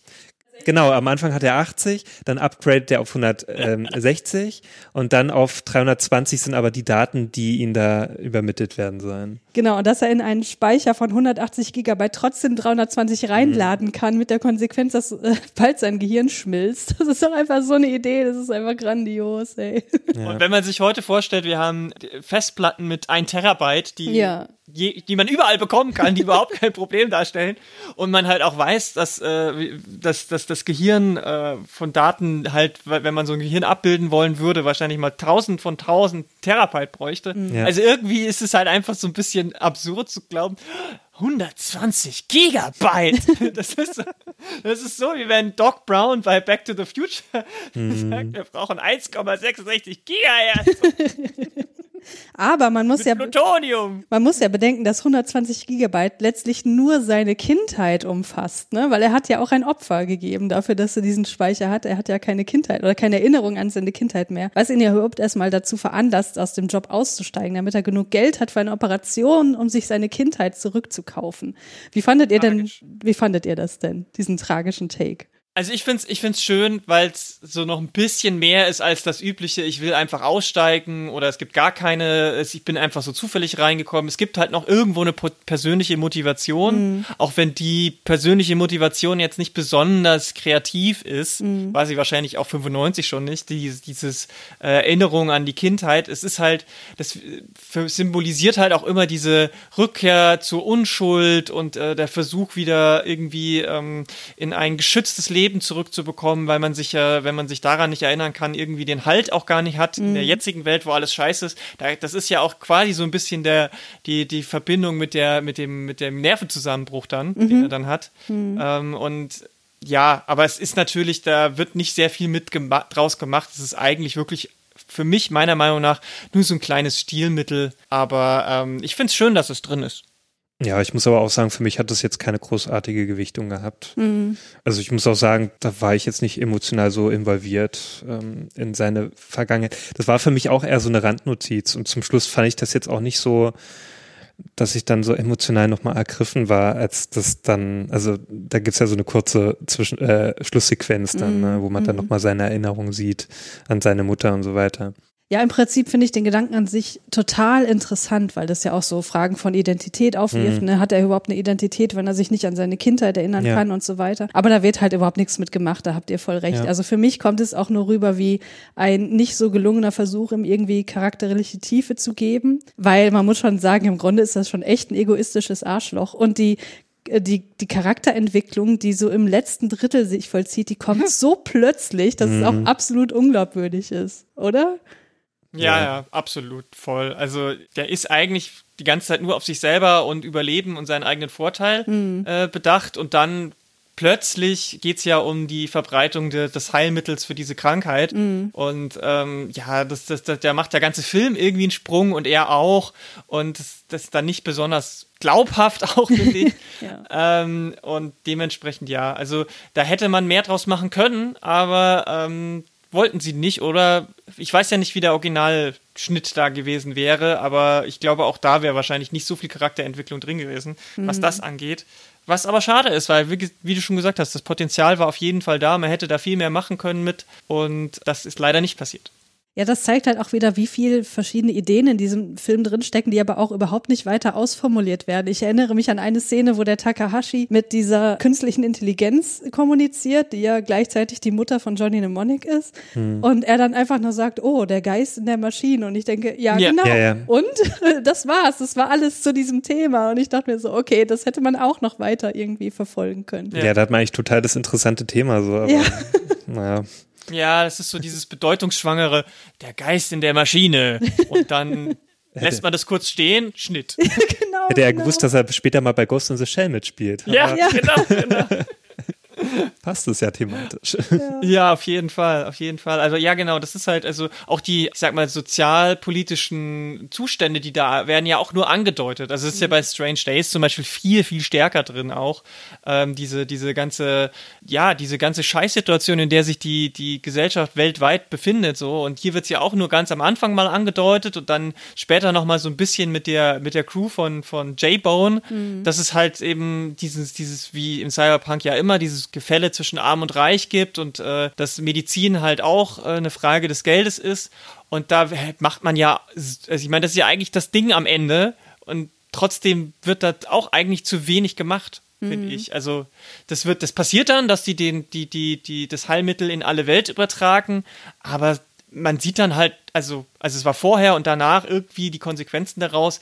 Es ist kein wirklicher Kommentar mehr darauf da, so, also zumindest kein starker, finde ich. Also ich würde es nicht vollkommen negieren. Ich finde da ist schon ein Kommentar mit drin, aber es ist halt letztlich so eine Wohlfühlauflösung für diesen Ja. Film. Ne? Also das ist, glaube ich, auch das, was ich an Kritik da äh, ja auch wirklich formulieren würde. Aber an sich kann ich schon dieses ganze Thema, was ja auch einfach, wie du gesagt hast, so ein, so ein Grundthema von Cyberpunk ist, äh, total gut nachvollziehen. Ich finde, es passt auch in diesen Film. Und wenn man das mit unserer heutigen Situation vergleichen, das finde ich wiederum super interessant. Das habe ich im Guardian-Artikel, meine ich, gelesen, dass dieser Film irgendwie eine sehr, sehr optimistische Zukunft zeichnet, in dem Sinne, dass die Leute, die äh, jetzt an NAS leiden, dass sie sich alle in diese Behandlung begeben und total äh, offen sind für die Entwicklung Genau, in der Wissenschaft und so weiter. Schauen, ja. Und du guckst dir heutzutage die Querdenker an und denkst so, ach du Mhm. Scheiße. Genau, das funktioniert nämlich nicht. Und das ist ja bei, das Problem bei allen solchen Filmen, ne? wo es dann irgendwie so ein Heilmittel gibt. Es wird ja immer darauf hingearbeitet, dass es irgendwann ein Heilmittel gibt. Ne? Zum Beispiel ist es ja auch hier bei diesen ganzen Zombie-Filmen so, ne? Oder jetzt auch hier bei, bei dem Spiel Last of Us und so, ne? Ist immer das Thema, ein Heilmittel zu finden.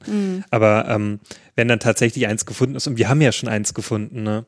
Da wird ja nie das eingerechnet mit in diesen Filmen, in diesen Vorlagen, dass dann die Menschheit gar nicht da bereit ist. Also dass es vielleicht einen Teil der Menschheit gibt, die das gar nicht wollen.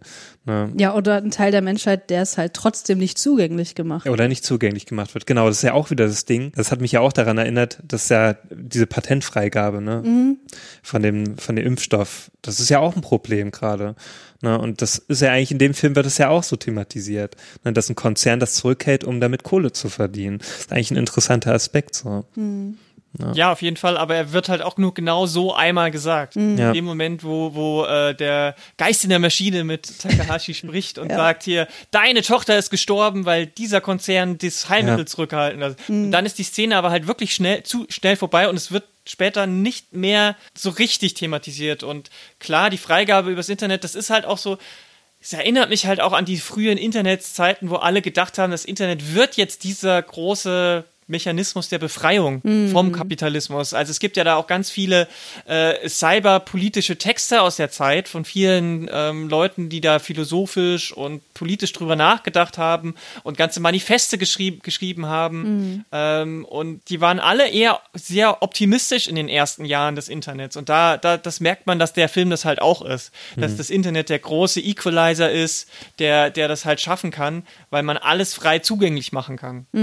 Du sprichst da sicherlich das Cyberpunk-Manifest von Donna Haraway auch an, ne? Zum Beispiel. Wo es ja auch darum geht, dass, ähm, ja, die, wie nennt man, was ist eigentlich das Substantiv davon, die Cyborgisierung, dass die auch zu, ähm, äh, zur Befreiung von, ähm, also zur Befreiung oder zur, ah, wie soll ich sagen, zu mehr Geschlechtergerechtigkeit beispielsweise führen kann, weil eben Grenzen dadurch einfach aufgehoben werden. Und das wird ja hier im Film auch tatsächlich angesprochen, was ich dem auch, was ich auch total cool finde, dass Jane sich ja durch diese Implantate auch, äh, ja, eine, also körperliche Stärke einfach aneignen kann, die ihr sonst nicht zuteil werden würde. Und äh, das ist, also da steckt einfach so viel drin, aber es wird oft nur so so angedeutet. Und ich finde, ich finde es einerseits gut und andererseits schlecht. Ich finde es gut, weil dieser Film ist ja nun mal ein Wohlfühlfilm für mich und das hat vor allem den Grund, dass du so zugeballert wirst mit Themen und Ideen, dass du einfach überhaupt nicht mehr die Chance hast, über deine eigenen Probleme nachzudenken. Also der hat total großes eskapistisches Potenzial. Andererseits wird es halt sehr, sehr oberflächlich abgehandelt, einfach aufgrund der Kürze der Zeit und Hätte man nicht eine Serie draus machen können, das wäre doch Ja, wäre doch eine perfekt gute gewesen. Idee. Frag da mal bei äh, HBO an oder so. Ja, ja, ganz ehrlich. Also äh, das, da, der Stoff ist auf jeden Fall schon heißer Kandidat, äh, um geremaked zu werden. Mhm. Und vielleicht, jetzt werden ja gerade viele Sachen auch eher als Serie erfolgreich als als Film. Filme tun sich ja oft auch schwer, auch die Remakes, Mhm. weil sie halt mit einem oder vielleicht zwei äh, Produkten das ganze Ding darstellen müssen. Und die Leute, die sich entscheiden, das als Serie zu machen, haben halt mehr Zeit und, und können das auch ausbreiten und feiern damit auch eher Erfolge. Und ich meine, wenn jetzt der neue Matrix-Film Ende dieses Jahres rauskommt und erfolgreich wird, dann werden die großen ProduzentInnen in Hollywood sich anschauen, na, was können wir denn da aus der Zeit noch so machen? Und da wäre der Johnny äh, natürlich schon auch eine gute Idee und da könnte man ja so viel mitmachen. Du kannst den Johnny äh, zu einer Jane umfunktionieren, du kannst dies so lassen und kannst eben diese, diese ganzen Produktionsmängel kannst jetzt äh, richtig hochstilisieren, du kannst daraus die verschiedenen Themen machen, die wir angesprochen haben und pro Folge einmal ein Thema machen oder für die ganze Staffel. Also die Möglichkeiten sind da ja endlos, würde ich sagen. Und ähm, also wenn was prädestiniert ist, dann ist es eigentlich der Film, weil der halt auch noch nicht so riesengroß bekannt ist. Der hat zwar eine Fanbase, aber da wär, wären jetzt die Erwartungen jetzt nicht so groß wie jetzt bei einem Dune zum Beispiel. Ja, ja, das stimmt. Ein Aspekt haben wir noch gar nicht angesprochen und der liegt mir doch sehr an dem Herzen. Was habt ihr denn gedacht, als ihr Jones das erste Mal gesehen habt? Der Cyborg-Delfin. Ich fand es ja witzig, äh, dass Johnny gesagt hat, oh, ähm, ja, it's a fish, ne? Und Mhm. dann hat hier die Jane gesagt, nein, das ist ein Säugetier. Dass sie ihn dann nochmal berichtigt hat. So, wo ich mir dachte, warum? Ja, weil Das sie recht hat. wichtig. ja, Ja, ja, klar, aber ich dachte mir so, okay, da wolltest du mal ein bisschen noch klug scheißen. Vielleicht hätte ich das auch Ja, gesagt. Nee, ich, glaub, ich glaube tatsächlich, vielleicht steckt da sogar noch ein bisschen mehr dahinter, weil ich habe nämlich gedacht, okay, Säugetiere, Menschen sind auch Säugetiere, vielleicht soll da, Fische sind es nicht. Das bedeutet, sie sagt damit, das ist nicht nur ein Fisch, das ist ein lebendes, denkendes, fühlendes Wesen wie wir auch. Ja, okay. Und das, das steckt, finde ich, ja auch in dem Delfin so ein bisschen drin. Ja, also diese Kritik oder diese, diese, diese, äh, ja, weiß ich nicht, diese, ähm, dieser kritische Selbstblick auf die eigene Augmentierung, nenne ich es mal, und so weiter. Also, Ja. ähm, ich, äh, ich meine, das, der sieht halt heute nicht besonders, nicht mehr Nee. besonders gut gemacht aus. Das, ist, das, das ist halt so ein bisschen, man lacht da halt sehr schnell drüber und das ist halt eigentlich schade, weil das natürlich voll ko- konter dem, der, der, der gedachten, des gedachten Effekts, glaube ich, ist. Also ich glaube, man sollte damals 95 nicht drüber lachen. Ja, das glaube ich auch. Also hat Julius ja auch schon gesagt, da steckt viel unfreiwilliger Humor drin, heutzutage mit unserer heutigen Brille. Aber ich fand das tatsächlich genial, dass die ganze Zeit von Jones geredet wurde. Man stellt sich diesen krassen Hacker vor, wie Ja. man sich einen Hacker halt vorstellt, der irgendwie im Kapuzenpulli in seinem abgedunkelten Zimmer vom Computer hängt. Und es ist halt ein scheiß Delfin. Ich habe das geliebt, ey. Das war großartig. Ja, ja, ja. Das ist auf jeden, das ist auch, das ist auch ein echt krasser Twist. Ja, Und den sieht man nicht kommen. absolut. Ach ja, Ja. das ist ein großartiger Film. Ja, möchtet ihr noch was zu, zum Ende sagen? Ich wollte noch kurz zu Jones einfach sagen, dass es auch zeigt, dass die Kreativität und dieses doch eher aus dem Kunstspektrum zu kommen, weil ich glaube, das ist was, das hätte, würde in einem normalen Hollywood-Drehbuch einfach nicht drinstehen, Nee. dass Ja. man sowas macht mit einem Delfin. Und wahrscheinlich war das auch so das Letzte, was die ihm noch zugestanden haben. Wahrscheinlich hatte er noch einige mehrere crazy Ideen. Wahrscheinlich auch eher mit dem, mit noch mehr im Cyberspace crazy Ideen, weil auch wenn das von heute, heute Sicht aus sehr abgefahren wirkt, ist es ja doch immer noch irgendwie sehr zurückgenommen und, und nicht, ich glaube, daher wäre wahrscheinlich viel mehr Trippy-Zeug drin gewesen, wenn äh, Gibson und, und äh, Co. das hätten durchsetzen können, wie sie es wollten. Das glaube ich auch, ja. Also ihr könnt euch da gern die Folge bei den ähm, Klassikern der Filmgeschichte anhören, wo wir auf diese ganzen Hintergrundinformationen zur Produktion noch viel weiter eingegangen sind. Und genau das ist so ein Aspekt. Also er wollte halt wirklich mehr so ein Arthouse-Kunstfilm draus machen. Und ähm, ich habe hier noch in meinen Notizen ein Zitat gefunden, was er gesagt hatte im Regiekommentar. Und da sagte er, in Hollywood they're only interested in what works and not what could work. Und ähm, das zeigt ganz gut, was, also wo sein Frust auch einfach herkam, dass seine Vision da einfach überhaupt nicht umgesetzt werden konnte. Und ich hätte den Film, wie er sich ihn vorgestellt hat, auch wirklich äh, sehr, sehr gern gesehen. Auch wenn ich den in dieser Form total liebe. Ja. Obwohl ich, ich sehe halt die ganzen Schwächen und es ist halt, es ist mir völlig egal. Ich finde, es gehört Er wäre, dazu. er wäre vielleicht noch besser, wenn er ihn so gemacht Ja. hätten dürfen. Ne? Ja. Aber ich weiß genau, was du meinst. ähm, also so dieses, klar hätte es besser sein können. Ich habe ja auch so, äh, so manche Filme, ne, da weiß ich eigentlich, dass die jetzt nicht so super gut sind. Ne, aber ich kann die halt immer und immer wieder schauen und immer wieder meinen Spaß daran haben.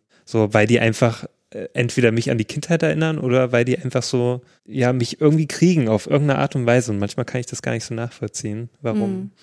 Ja, Ja, und am Ende. Ja, das Ende. genau. das Ende. Er hackt sein eigenes Gehirn. Und da kriegen wir nochmal eine großartige Sequenz. Mhm. Äh, im, äh, ja, wird dann eben sein, sein Gehirn visualisiert und wie das eben, äh, ehrlich gesagt verstehe ich das auch gar nicht mehr so richtig, ob das jetzt Cyberspace sein soll oder sein Gehirn oder beides irgendwie vermischt, aber auf jeden Fall sieht es großartig aus. Also man denkt sich echt so, Alter, wo haben die diese Ideen hergenommen? Er schafft ja dann noch sein eigenes Duplikat, um dann irgendwie Ja, genau. äh, diesem Hacking-Angriff zu entgehen oder so. Äh, auf jeden Fall, es ist vollkommen over the top und großartig. Ja, ich fand es total witzig. Dann erscheint er, macht er sein Duplikat und dann äh, kommt dieser Virus oder dieses Anti-Ding Ja. und zerstört es und dann sagt nur, keine Sorge, das war nur sein Duplikat. genau. Ach, ach, ich, ich hätte jetzt schon gedacht, er ist tot. es sieht halt, es, das Ganze sieht halt noch mehr nach so einem PlayStation 1 Spiel. Ja, aus. Also. Und das hat mich immer So. dran erinnert, kennt ihr diese Musikvideos von Eiffel 65? Oh, ja. An diese Ästhetik hat mich das manchmal erinnert. Ja, das stimmt. schon. Ja, ja, ja. schon ein bisschen so dieses, oh, die, die Bewegungen sind sehr krude, die, die äh, dargestellten äh, ja, Körperlichkeiten sind auch sehr seltsam und dann kommt ab und zu halt nochmal dieser Delfin rein. Und äh, ja, es ist, äh, es, ist- es, ist, es ist nicht der, weil eigentlich hattest du ja vorher schon zwei Showdowns, mehr oder weniger, ne? Und dann hast, kommt auch mal dieser dritte. Es ist einfach sehr, sehr krass, dass das auch noch mit drin ist und nicht einfach nur, ja, ich hack da mich rein, mach das schnell fertig und Schluss, sondern es ist wirklich nochmal wie ein Showdown auch. Und das ist, äh, das ist auch irgendwie sehr, sehr eigen, was der Film da macht. Und er versucht ja sogar noch ganz kurz äh, uns an der Nase entlang, nee, wie sagt man, an der Nase entlang zu- Herumzuführen. herumzuführen, indem er einen weiteren Showdown ankündigt, wo der vollkommen verkohlte Evil Das Jesus wollte ich auch gerade nochmal sagen, genau. Das fand ich ziemlich cool. Ja. Weil, weil es ja oftmals so ein Film, ne, dass dann nochmal der Bösewicht zurückkommt Ja, und, und dann ist einfach so, ja, hier haut den weg. So, ne? Das ist Dann wird er mit dem Kran ja. weggefahren. Ja, genau. Und der hat sich eigentlich nur bewegt, weil der da hochgefahren wurde mit dem Kran. Das ist echt so Aber geil. es wurde gewesen. halt vorher so mit diesen typischen äh, Close-Ups Ja, auf ja. die Hand, die plötzlich wieder sich bewegt und der Kopf, der sich so dreht. cool. Und dann zoomt die Kamera quasi raus und er hängt nur an dem Magnetkran-Schrottkran. Das ist. Also da, äh, das allein finde ich schon so einen super Kommentar auf diese ganzen Hollywood-Filme. Super, super. Und dann haben wir noch den großartigen Abschlussshot, wo ja, muss Mm. man sagen, äh, der Fechtclub auch ordentlich geklaut hat mit dem brennenden Pharmacom-Gebäude. Ja. Das fand ich schon sehr nice. Ja, also okay, aber der Pixies-Song hat mir gefehlt. Ähm, ja. ja, gut. Aber, aber ja, so gesehen ist es halt schon interessant, wenn man dann diese ganzen Filme hinterher guckt, wie, wie, wie viel. Also ich kann mir ka- kaum vorstellen, so viele Sachen, wie da jetzt schon wirklich wir jetzt aufgezählt haben, dass die ganzen Leute, die diese Filme dann gemacht haben hinterher, sei es jetzt Matrix, Fight Club oder was weiß ich nicht alles, diesen Film nicht gesehen haben und Ja. das cool fanden. Ja. Also das muss, also es ist zu nah dran, finde ich. Ja. Und es ist ja wirklich inhaltlich und auf vielen Ebenen schon sehr prototypisch für, für Matrix gewesen, Ja. finde ich. Ähm, und kein Wunder, dass er dann die Rolle auch gekriegt hat. Ja. ja. Das Er war aber nur die zweite Wahl. Die erste Wahl war, haltet euch fest, Val Kilmer. Ach so, für, für Dings Johnny Nummer. Ach so, ich dachte jetzt gerade für Martin. Nee, nee, wir sind bei Johnny. Ja, ja. Val Kilmer, oh nein, Val Der war halt, Kilmer. es war, ja, doch 95 war noch die Val Kilmer-Zeit. Ist schon gut so, dass er, dass, dass Keanu Reeves geworden ist. Ja, absolut. Das muss ich auch mal sagen. Wir haben noch gar nicht über Keanu Reeves gesprochen. Ähm, wollen wir das noch ganz kurz machen? Also ich muss ja sagen, ich, äh, ja, ich, ich mag seine Art hier zu spielen. Ich finde, er passt absolut großartig in diese Rolle rein. Ich habe Probleme mit seiner Frisur, aber da kommen wir gleich noch drauf zu Ja. sprechen. Aber nee, wie, also äh, genau das, Lara, was du auch schon gesagt hast. Er hat diesen emotionalen Ausbruch, den er auch wirklich finde. Also es kommt so ein bisschen aus dem Nichts, das muss man sagen, aber ähm, in der Situation selbst finde ich das schon glaubhaft, dass da einfach sein Frust über diese ganze Situation und dass er jetzt hier auf diesem Müllberg abhängen muss, obwohl er eigentlich eine äh, ihr 10.000 Dollar die Nacht Prostituierte gerne hätte und äh, dass seine Hemden gebügelt werden und was weiß ich nicht alles. Ähm, Er hätte gern Zimmerservice. ja, das ist Zimmerservice. so, wer will's nicht? Nee, also ich, ich finde ihn hier ganz großartig. Ich, ich fand, äh, er passt super in die Rolle rein. Es ist ja irgendwie eine Rolle, die auch irgendwie schon Ähnlichkeiten mit Neo hat, aber dennoch, wenn man jetzt sich Neo daneben vorstellt, ist es eine völlig andere Person und es zeigt auch einfach, dass er auch äh, schauspielerisches Range hat in seiner hölzernen Art, wie er äh, oft dargestellt wird. Ja, er hat halt, äh, viel mehr Kontrolle von Anfang an über alles, Mhm. weil er, weil er ist ja, Ja. schon ein, ein Langzeitdatenkurier, also der weiß halt schon, wie alles geht, der, der kennt sich aus und in Matrix muss er ja das alles quasi erst neu lernen, allein deswegen ist es schon völlig anders und Mhm. Ja. auch wenn er in beiden Seiten, in beiden Filmen der Gejagte quasi ist, ist geht er ja auch damit ganz anders um, also äh, wenn er da am Anfang in das Apartment reingeht von den, von diesen äh, Leuten, die das geklaut haben, äh, macht er sofort einen Bewegungsmelder an die Tür Mhm. und so. Also der, der, der, der strahlt eine ganz andere ähm, ja, Kompetenz. Kompetenz, ja, auf jeden Fall. Und, und Au- Autorität auch gegenüber den Leuten, Mhm. die, die, die damit noch nicht so viel zu tun haben.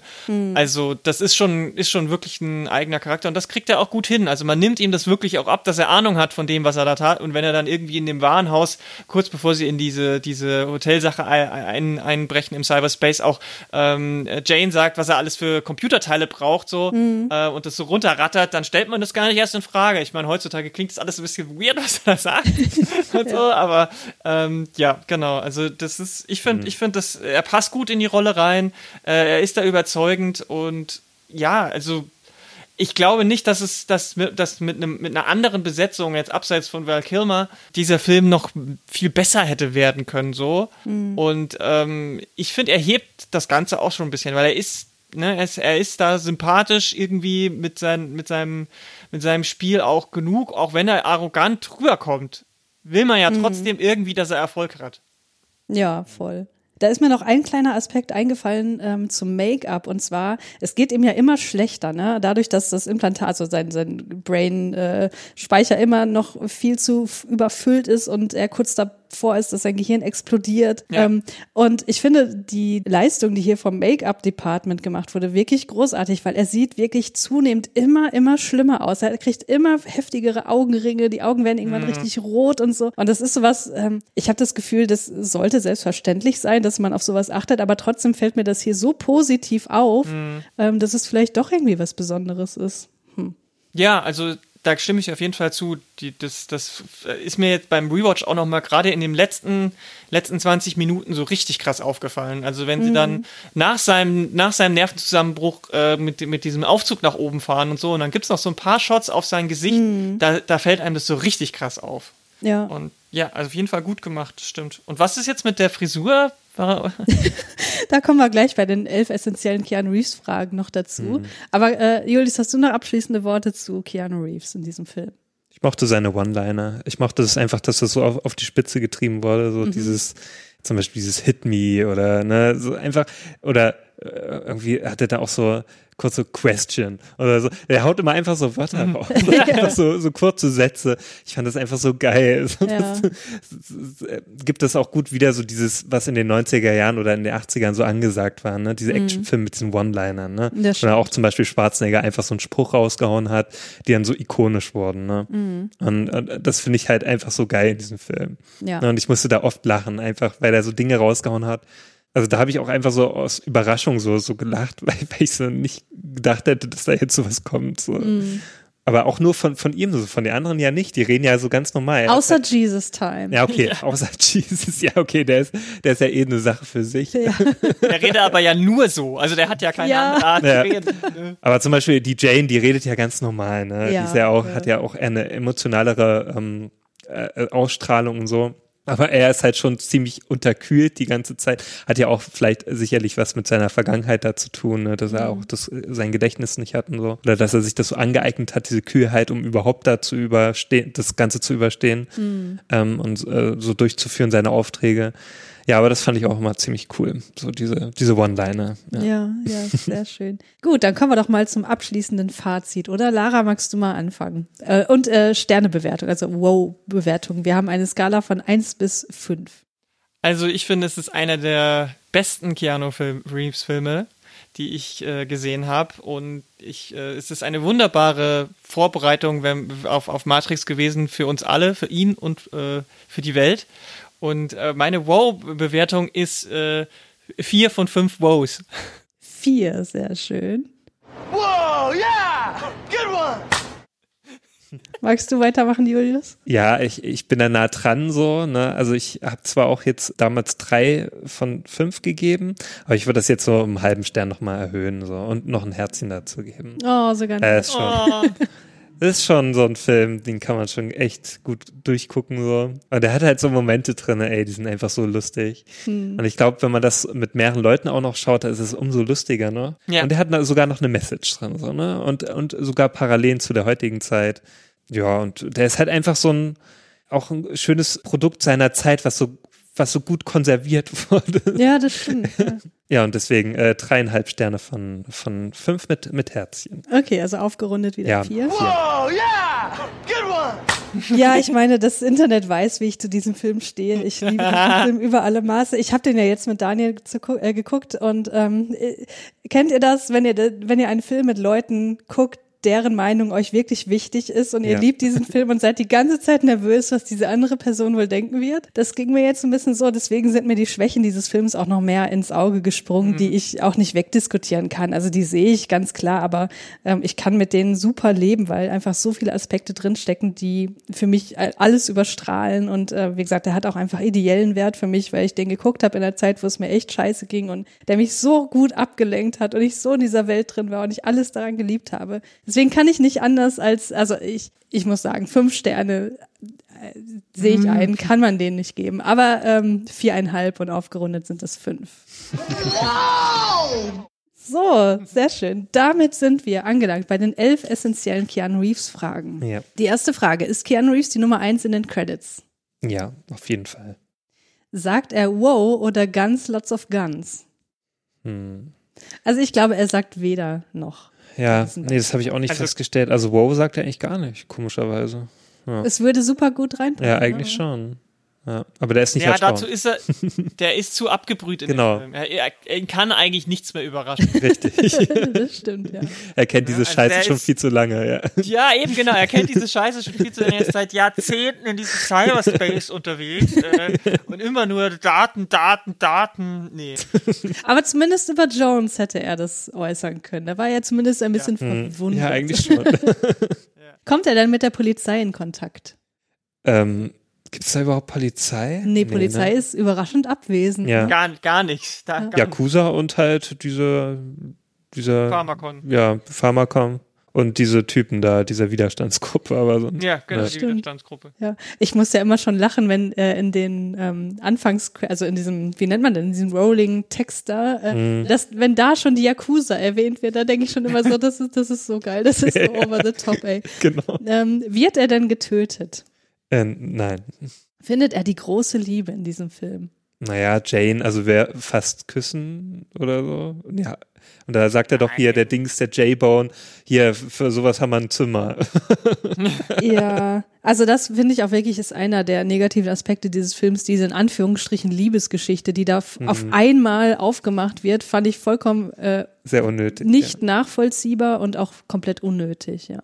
Aber ich glaube, da sind wir halt auch immer in den 90ern in der, der Sache verhaftet, dass wenn es eine weibliche Nebenrolle gibt, dann muss sie irgendwie romantisch mit der männlichen Hauptperson zusammenkommen. Die äh, durfte nicht einfach nur eine coole Bodyguard, was auch immer Cyber-Dings da sein. Ja, das stimmt. Vielleicht war das auch gar nicht vorgesehen in dem Film. Da hat dann Hollywood gesagt, hier komm, ne, schreib das noch rein. das, das das, kann eine sein. Szene. Ja, ja, auf Ja. jeden Fall.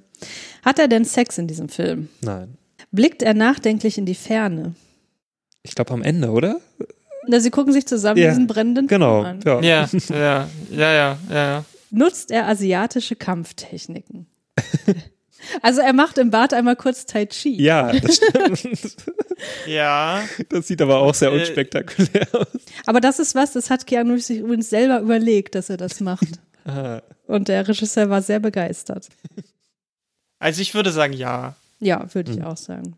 So, welche Frisur trägt Keanu Reeves? Also muss man sagen, das ist ja eigentlich eine ganz normale Kurzhaarfrisur, aber warum in aller Welt hat er sich die Koteletten abrasiert? Bitte.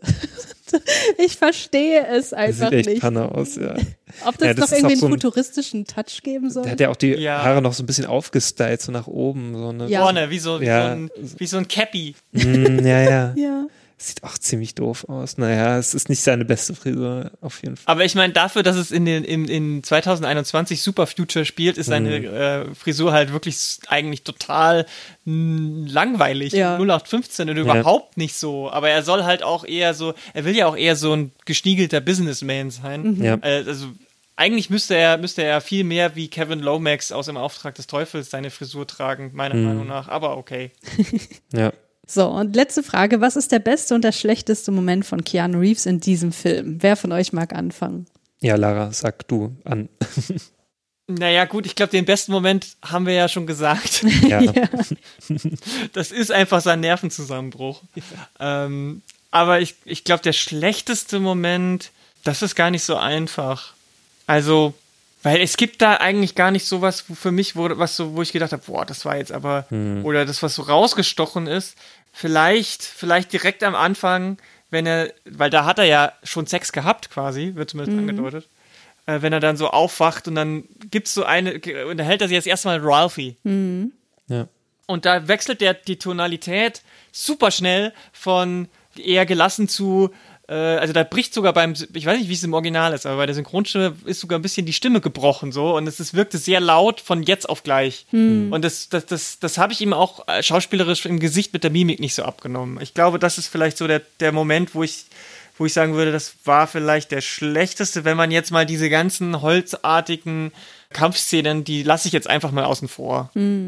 Also ich würde sagen, so diese, ja, fast Kussszene, so, ne? Weil das einfach total unnötig war. Das Ja. würde ich vielleicht noch sagen. Ja, Ja, das hätte es einfach nicht gebraucht. Ich fand das immer so, hätte man doch einfach da belassen können. So die Beziehung zwischen den beiden, weil auch die ganze Zeit vorher das nicht angedeutet wurde, dass Mhm. da jetzt irgendwas Näheres, äh, also dass da jetzt noch mehr wird. ja Und es wurde ja auch im Nachhinein dann nicht großartig noch irgendwie erweitert. das stimmt. Ja, deswegen, das war unnötig und somit auch die schlechteste Szene mit ihm. Ja, ich, also bei der besten Szene sind wir uns ja alle einig, aber äh, auch schlechteste Szene kann ich auch nicht so richtig identifizieren. Also ich, ich sehe das, äh, Lara, was du gesagt hast, das kommt im Original auch so rüber, dass der da plötzlich auf einmal sehr äh, gereizt reagiert. Aber es, ich fand es jetzt auch nicht wirklich schlimm. Also so richtig schlecht äh, fällt mir nichts ein. Eines, eine, eine Miniszene, die ich auch nicht schlecht finde, aber die einfach noch so, also die einfach noch ein bisschen skurril ist. Wenn er dann äh, am Anfang aus dem Hotel flüchtet in, in Disguise, wo er sich verkleidet hat. Ja, das sah ziemlich blöd aus. Ja. Ich fand das groß. Aber ich fand, ich fand es trotzdem noch ganz gut. Ja. Ich weiß nicht, ich, es hatte was, es hatte Charme, fand ich. Ja, genau, Wie er dann auch, genau. auch noch mal so, so leicht über die Schulter, so guckt, so keck. Mhm. Genau. irgendwie, Mhm. irgendwie fand ich das, ähm, fand ich äh, sympathisch. Also, ich glaube, wir sind uns alle einig, dass es ein sehr, sehr sehenswerter Film ist, vor allem in diesem Jahr. Wenn ihr ihn noch nicht geguckt habt, im Jahr 2021, solltet ihr das auf jeden Fall nachholen. Und als absolut letztes Schmankerl, äh, ich habe ja beim letzten Mal erzählt, ich habe ein Buch geschenkt bekommen, Keanu Forever, aus dem ich jedes Mal einen Fakt vorlesen werde. Und wir sind bei Fakt Nummer zwei. Und hier steht, He's beautiful in an otherworldly sense. Perhaps it's the combination of British, Portuguese, native Hawaiian and Chinese heritage, but there's no one on earth who looks quite like Keanu. Ah, Ich glaube, da sind wir uns auch alle einig. True. Ja, das ist sehr wahr. Ja, sehr, sehr schön, dass du da warst, Lara. Ich hoffe, du hattest Spaß dabei, mit uns über Johnny Mnemonic zu sprechen. Ja, voll. Wenn man dir irgendwie Feedback hinterlassen möchte, wo kann man das denn am besten machen? Auf Twitter bin ich am aktivsten mit @lara_k mit drei A dahinter und vor dem Handle heiße ich Acts of Kindness. Sehr schön. Und äh, ich kann es nur noch mal sagen, hört alle von Laras Podcasts, die sind sehr gut. Und das sage ich nicht nur, damit du eventuell noch mal zurückkommst. Aber sie kommt ja noch mal zurück. ich- Lara, du kommst ja noch mal, sehe ich hier. Ja, natürlich. Sie kommen immer zurück. Das wissen wir doch jetzt. Auch wenn ich vielleicht nicht als verkohlte Leiche vom äh, Magnetkran hier in, euer, in euren Podcast geschleift werden muss. Äh, ich komme sehr, sehr gern nochmal wieder. Genau, mit, also mindestens noch einmal, wie ich hier sehe. Zu welchem Film? The Watcher heißt der. Den kenne ich gar nicht. Kenne ich auch noch überhaupt nicht. Und Julius, was hören wir beim nächsten Mal? Beim nächsten Mal, ja, jetzt darf ich mich nicht hier vergucken. So, ähm, das wird sein, dem Himmel so nah. Im Englisch A Walk in the Clouds. Und äh, zusammen mit der Kali von der Serienoase. Ich bin gespannt. Das klingt nach dem kompletten Kontrastprogramm zu diesem Film hier. Wir werden es sehen. Ich freue mich auf jeden Fall drauf. Und ja, bis dahin viel Spaß beim Filme gucken mit Filmen von Keanu Reeves. Bis dann. Bis dann. Ciao. Bis dann.